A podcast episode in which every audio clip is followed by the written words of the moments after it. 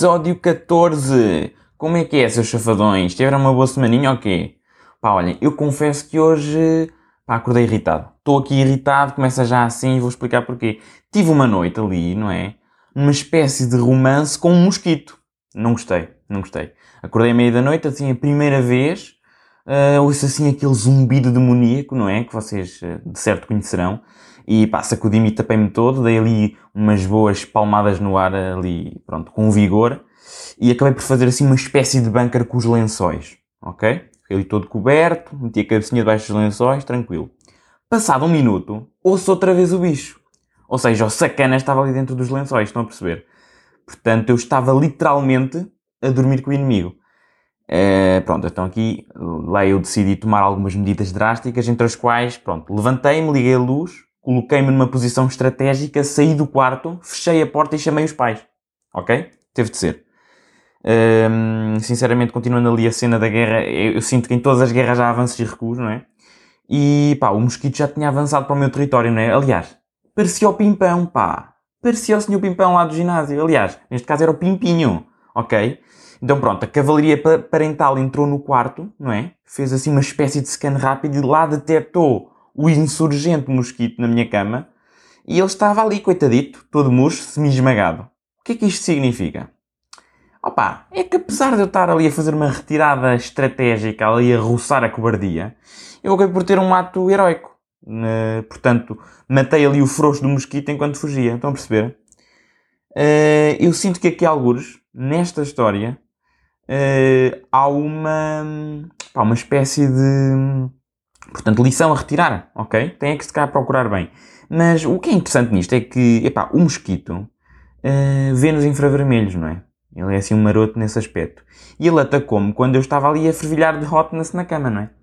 Mas o que realmente chateia e é engraçado, não para mim, mas para quem está a ouvir e se calhar para, portanto, para os meus pais, é que eu sou sempre atacado. É que podem estar aqui três melgas, dois mosquitos, uh, o que quer que seja. Eles estão tranquilos e eu sou o atacado. É sempre. Aliás, até agora posso dar um exemplo, lembrei-me. Uh, pá, numa aula de educação física, ali do secundário, início décimo ano, ou seja, a malta ainda se estava a conhecer, porque houve ali uma junção uh, de turmas, não é? Assim, tudo, uma mescla toda catita. O que é que aconteceu? Numa aula de educação física, uh, estávamos todos, tínhamos então saído da escola, porque hum, íamos ter aula assim ao ar livre, numa zona onde já havia assim, digamos que um espaço em plena comunhão com a natureza, não é? Uma coisa linda. E o que é que acontece? Opa, passa assim uma abelha ou um abelhão ou, um filho, um filho do diabo, assim, alguma, uma coisa mesmo horrível, estou a falar mesmo a sério, uma coisa que me perturba imenso. E pá, o engraçado é que não fui o único perturbado, não é? De repente passa assim uma mancha que faz grande zumbido e duas pessoas fogem na mesma direção, mas estamos a falar para aí 8 metros e a professora olhar para nós e eu olhei para, para, para a pessoa que estava ao meu lado, uma rapariga, e eu, ah, também tens beijos na tem... Ai, nem sei falar. E eu disse, ah, também tens medo de abelhas, não é? E ela, já. Yeah. E pronto. Desde então ficámos amigos, pá, uma história linda. E é o que eu digo. Aqui no meio disto tudo há de haver alguma lição. Uh, pá, olhem, mantendo o tópico aqui dos animais, uh, era só para dizer que eu sinto que é muito importante preparar aulas práticas na universidade. E vou explicar-vos porquê. Isto, eu não digo estas coisas para o ar e não explico. Atenção. A prova do que eu estou a dizer é que no momento Ora, estou eu a apreciar a beleza arquitetónica do campus e no momento seguinte dou por mim, de bisturi na mão, prestes a decapitar um peixe. É verdade. Ouviram isto bem? Uh, pá, eu decapitei um peixe. E o peixe era bastante rápido. Portanto, aliás, os peixinhos uh, que lá havia eram bastante rápidos. Eles uh, pá, saltitavam, não é? Quer dizer, para, para os apanhar já era difícil com a NASA e depois eles Portanto, mesmo depois de, o, de os matarem, eles tinham assim um sistema nervoso bastante ativo, como qualquer, portanto, ser, penso eu, assim de repente, não, não, não, tô, não tenho assim propriamente, não sou versado o suficiente para, para, para estar aqui a mandar esse bitite, mas hum, sim, ele continuava a mexer-se mesmo depois de eu o ter decapitado. E, portanto, tínhamos ali uma placa de Petri onde tínhamos uh, gelo para servir de anestesia, era o que dizia lá.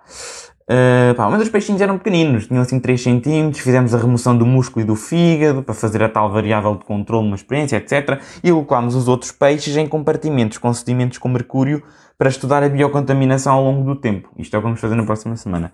Uh, pronto, eu aqui, pronto, a cena interessante foi que eu perguntei ao professor se, se era ético. E ele teve assim um curto-circuitozinho de dois segundos. Olhou para mim com uma cara muito séria, ou presumia eu que era séria, dado que só dá para ver, uh, portanto, os olhos das pessoas. E ele disse: ético, ético não é, mas não se aprende isto nos livros. Pronto, acho que foi, foi esclarecedor acerca do, do, do caráter do que estamos para ali a fazer. Uh, pá, mas uma cena engraçada, agora que eu falei, nem, isto nem era tópico, mas lembrei-me. Isto aqui, do, de, de, desta situação, do, do, que eu disse, dos olhos, de, de ver os olhos, aconteceu uma cena incrível. Uma cena incrível que foi. Uh, portanto, nós na, na aula presencial, uma rapariga tinha falado comigo uh, antes, portanto era uma turma pai de, sei lá, 40, 30, 40 pessoas, e uma rapariga tinha mandado mensagem no WhatsApp antes acerca de uma. lá de um aspecto da avaliação, a perguntar e tal, porque acho que não conhecia ninguém. Tudo bem, e eu, ok, falei. eu também não conheço muita gente na, nesta turma. E o que é que aconteceu? nós temos a foto no WhatsApp, não é? Então nós pronto, lá, lá achamos que, portanto, era esta a cara. O que é que acontece? Ela sentou-se ao meu lado, sentou-se ao meu lado numa aula, com o distanciamento social, de vida, etc.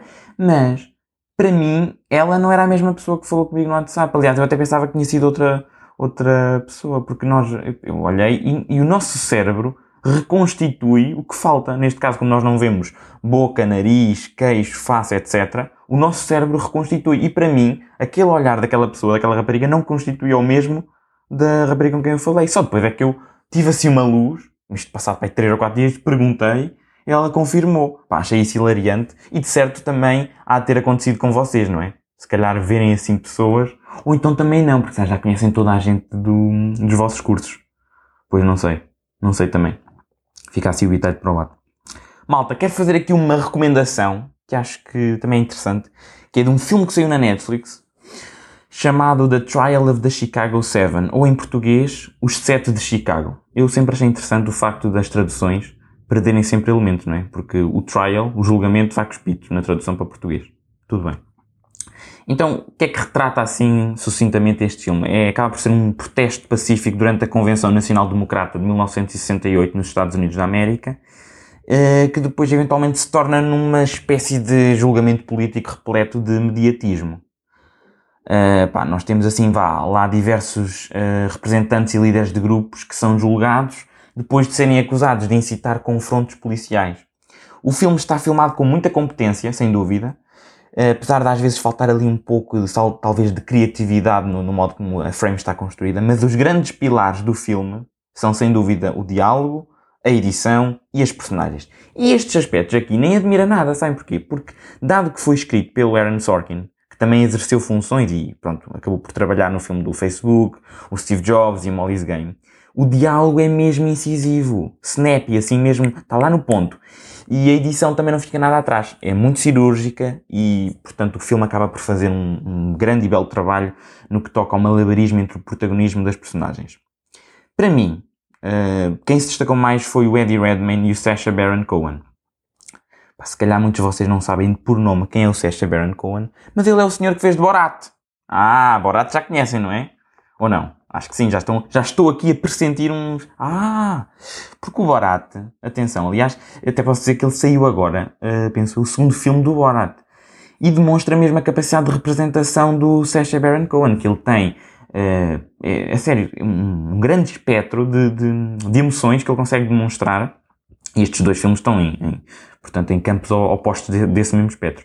Mas já agora, a título de curiosidade, procurem depois Borat 2 para verem a capa do filme que é ele com uma máscara a servir simultaneamente suspensórios e de cuecas. Enquanto ele está praticamente nu. Mas é muito engraçado o, o portanto, a capa. Não, ainda não vi o segundo filme, só vi o primeiro na altura, e, mas vi um bocadinho uh, novo, acho eu. Assim, de repente, já nem me lembro bem, mas lembro-me de ter achado que aquilo era uma palhaçada autêntica, que aquilo era só estupidez e doidice. Mas pronto, acho que é, que é interessante. Mas voltando agora aqui à, à, à, coisa, não podemos dispersar. Isto, um gajo como tem aqui isto assim, só tem aqui os tópicos, é o que o cérebro dita. Mas pronto, mas porquê é que eu estou a recomendar o filme? Olhem, sendo honesto, e agora vou falar aqui do coração, eu já estava com uma fome enorme de devorar algo uh, vindo assim da sétima arte. Estão a perceber? O ano tem estado escasso, mas este filme é muito sólido. E também mencionei o 7 de Chicago porque a narrativa, no seu cerne, se pensarmos bem, ou nem precisamos pensar bem, aquilo acho que está bastante on the nose, não é? Uh, pode ser facilmente transplantada para o presente e noções como, sei lá, identidade política, liberdade de expressão, racismo, incompetência do sistema, revolução cultural, uh, conspiração, etc. Tudo isto, tudo isto que eu mencionei, são noções que prevalecem como problemas que a sociedade tem de adressar, não é? Nós temos de adressar, temos de assumir e temos de mitigar. Existe aqui aquele clichê, algo bastante clássico, de dizer que a história se repete, não é? Mas sinceramente eu proponho antes a versão do escritor Mark Twain, que acaba por ser algo deste género e vou agora parafrasear, sou pena de não dizer exatamente como é. Ele diz algo assim: A história não se repete, a história rima. É um conceito muito interessante e cabe-nos a nós, agora isto estou a dizer, cabe-nos a nós, enquanto pedras basilares do futuro, não é? Uh, pá, essencialmente impedir este tipo de poesia. Uh, pronto, acho que é isto. Por favor, vejam este filme. Novo, o tempo não vai ser uh, perdido, antes pelo contrário. Uh, fazendo aqui uma transiçãozita. Nós já estamos a chegar ao fim, mas antes quero fazer um anúncio. Como eu já tinha referido a semana passada, eu estava aqui a preparar qualquer coisinha que já saiu do forno e, portanto, o Azar Cósmico expandiu-se e, para além de um podcast semanal, vai ser agora também o nome do meu site. O site, azarcósmico.com, vai servir como quartel-general do conteúdo que eu vou fazendo, incluindo um blog. Já lá coloquei uns textinhos que tinha feito e vou escrevendo e adicionando ao longo do tempo. Pá, o site tem várias funcionalidades, depois também podem explorar, até tem lá um agregador de críticas do que os ouvintes acham e que escreveram no Apple Podcasts. Deem uma olhadela em azarcosmico.com ou cliquem no link que vai estar na descrição deste episódio. Muito obrigado, continuem épicos. Para a semana temos convidada e. Chałzewski!